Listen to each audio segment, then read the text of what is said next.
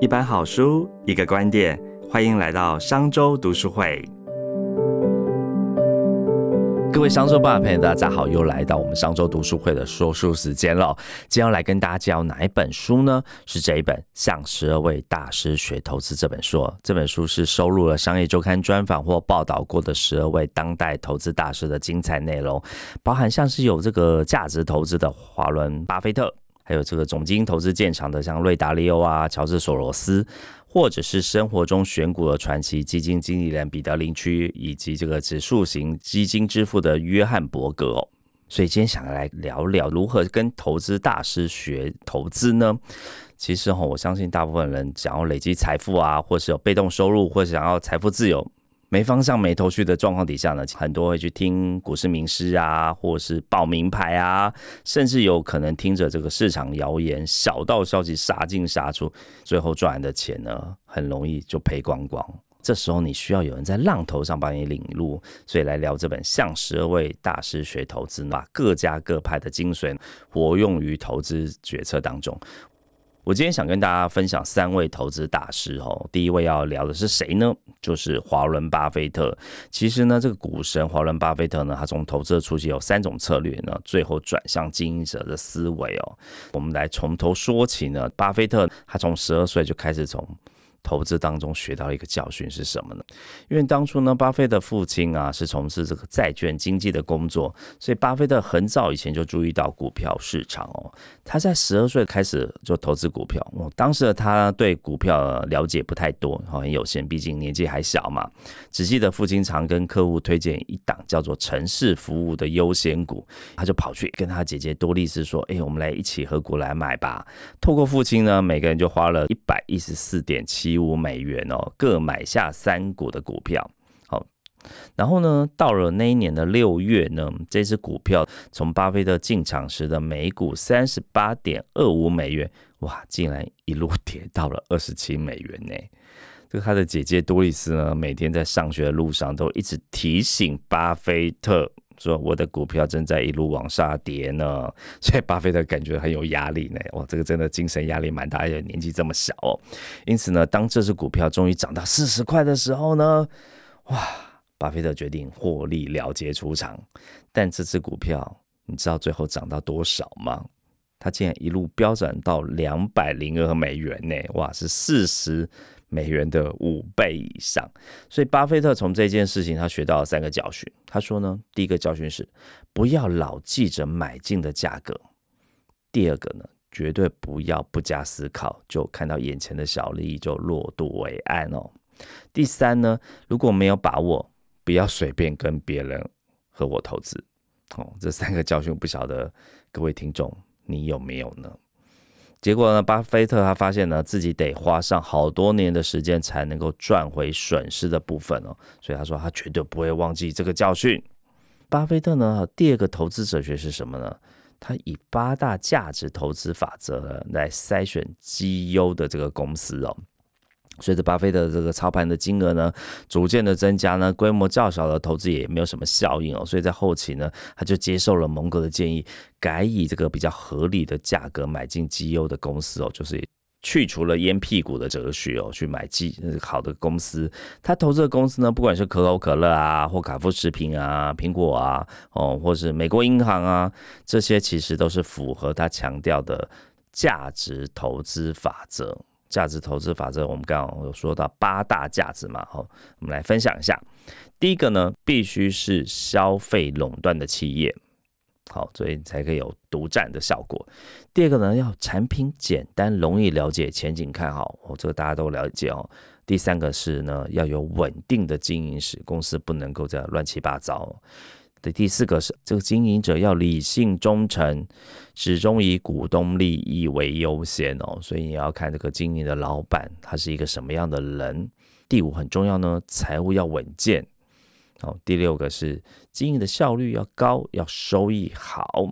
那第七个资本支出少，自有现金流量充足哦。好，这个现金流量要够，好，千万不能钱不够没钱。第八个呢是要价格合理，当然这个价格要合理，也不能够过高嘛。哈，所以这个八大法则中的前七条呢，就说明了他青睐的企业必须具备哪些内在价值。也就是这些内在价值指的是呢，一家企业能够创造的现金流量现值呢，这个现值是根据利率来计算的，这是一个估算值。每当市场的利率改变，或是这个企业未来的现金流量遭到修正，这个内在价值的估计呢，也要跟着调整。然后我们刚才讲到的第八点呢，价格合理，最后一条就是它彰显它的这个坚持。投资任何一家具备内在价值的企业呢，一定要用一个合理价。这个合理价格呢，必须要有安全边际，除非看到这个安全边际哦，否则绝不会轻易的出手。那聊完巴菲特之后，我们来聊第二位是这个班杰明格拉汉。也就是所谓的这个价值投资之父呢，他导入了科学实证精神来提倡的智慧型投资。其实葛拉汉完全不关心本梦比，他只注重什么呢？就是本意比，而且是真实的意哦，与合理的本。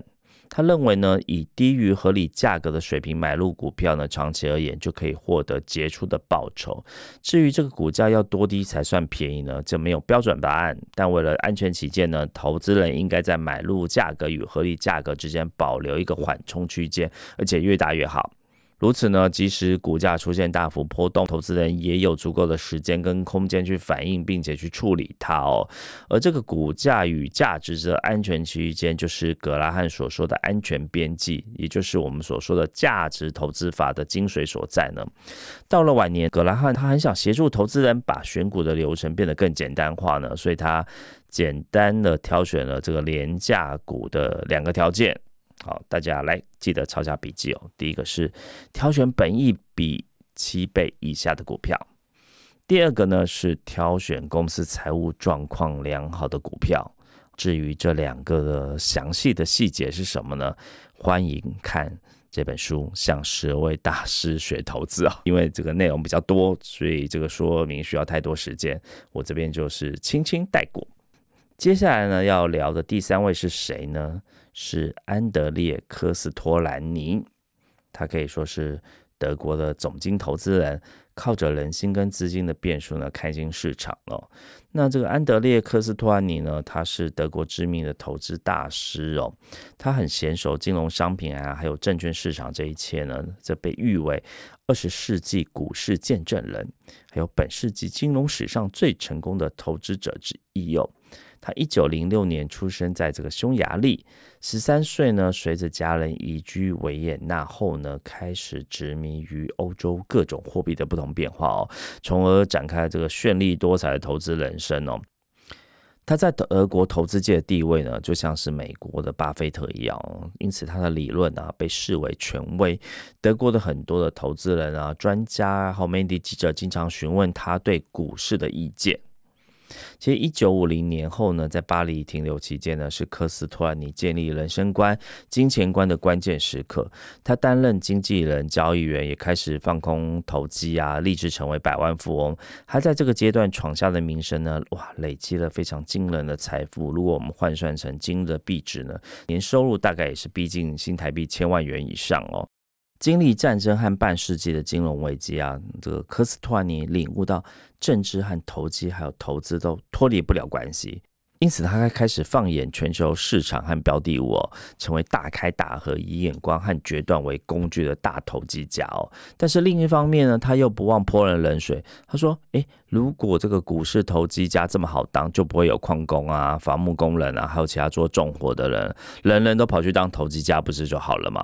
所以，这个科斯托尼他其实知道哦，交易市场是一个违反人性的世界，像醉鬼一样。好，一般世俗的看法说，诶，这个投资这些行业都必须反着看。但对于市场呢，这个科老呢有一个很有名的比喻，他说呢，有一名男子带狗在街上散步，像所有狗一样，这个狗呢就先跑到前面，再回到主人旁边。这个男子悠闲的走了一公里呢，这个狗在他身边跑来跑去呢，却跑了四公里。因此呢，比喻就是说，男子其实就是经济，狗就是证券市场。长远来看呢，这个经济和证券市场的发展的这个趋势相同，但是在这过程当中呢，却有可能走完全相反的方向哦。就人往前走，狗却往后跑。好，啊，狗会来来上上下下，哇，跑来跑去，就像这个证券市场动荡上上下下，但最终他一定会跟着他的主人，哦，这个男子，也就是经济嘛，这也就是他最著名的理论，以人与狗比喻经济和股市哦。因此，在科斯托尼的眼里呢，想要用科学的方法来预测股市行情或未来走势的人呢，他认为。啊，要不是江湖骗子，要不就是蠢蛋哦，要不然就是兼具这两种身份的人哦。而对于呢这个技术操作，他也批评说呢，热衷图表分析的分析师哦，这个都属于着了魔的人。在他看来呢，阅读图表只是一种科学方法，却无法带来尝试哦。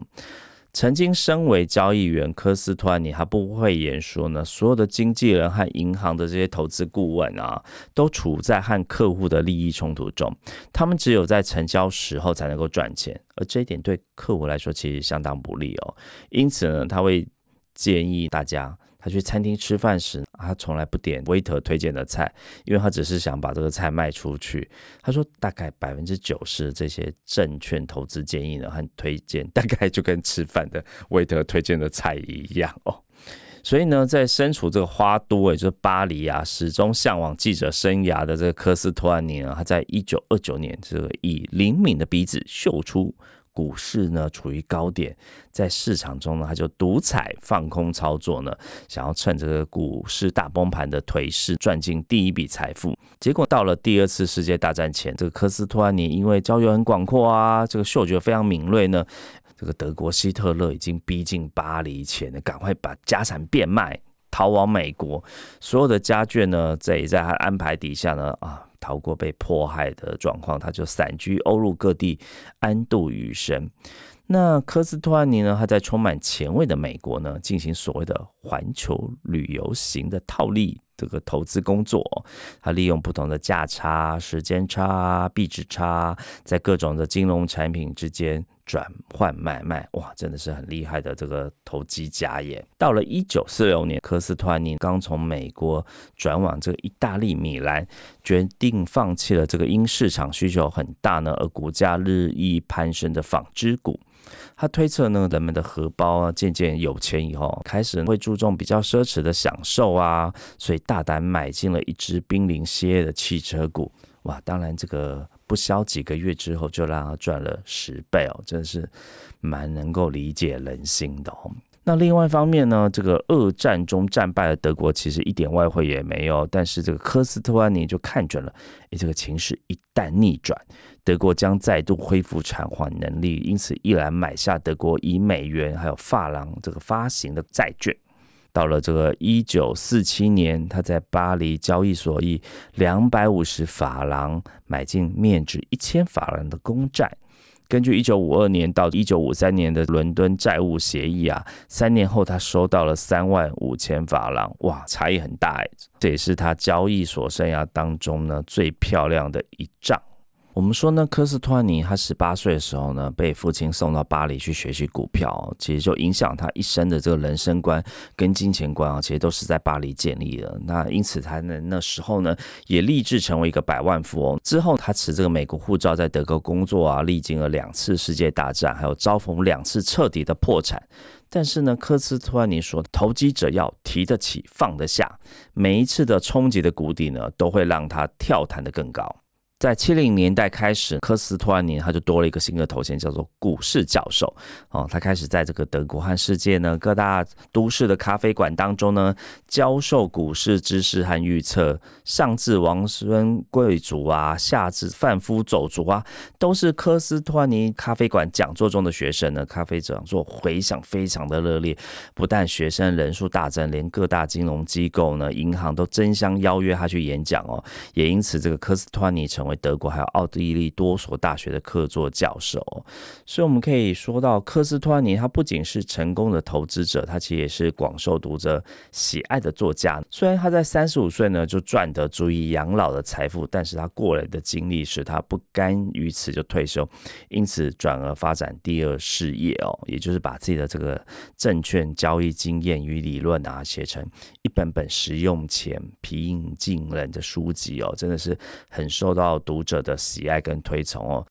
六十年代以来呢，将近有三十年，他笔耕不缀哦。像是这本书，这就是股市呢。他这一书呢，被译成七国语，还拍成电影，他也从此晋升于畅销书作家之列哦。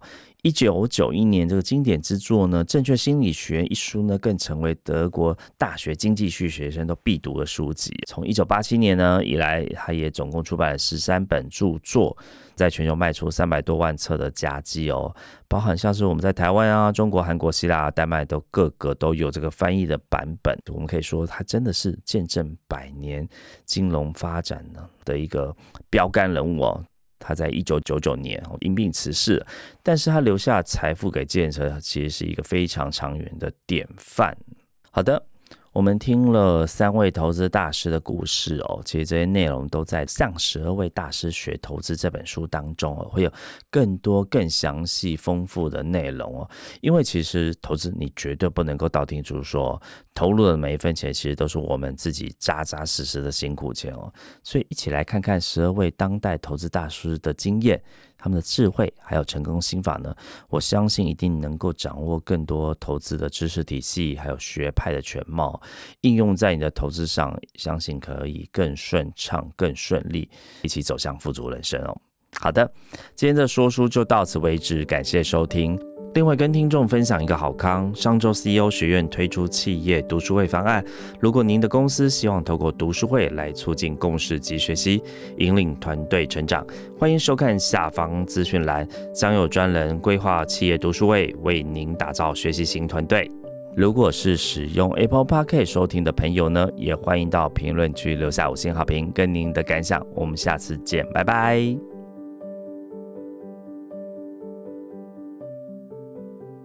商周读书会集结商业周刊出版的好书选读，邀请您订阅 Podcast 商周吧，或是按赞追踪 FB 粉丝团商周读书会，掌握最新出版讯息。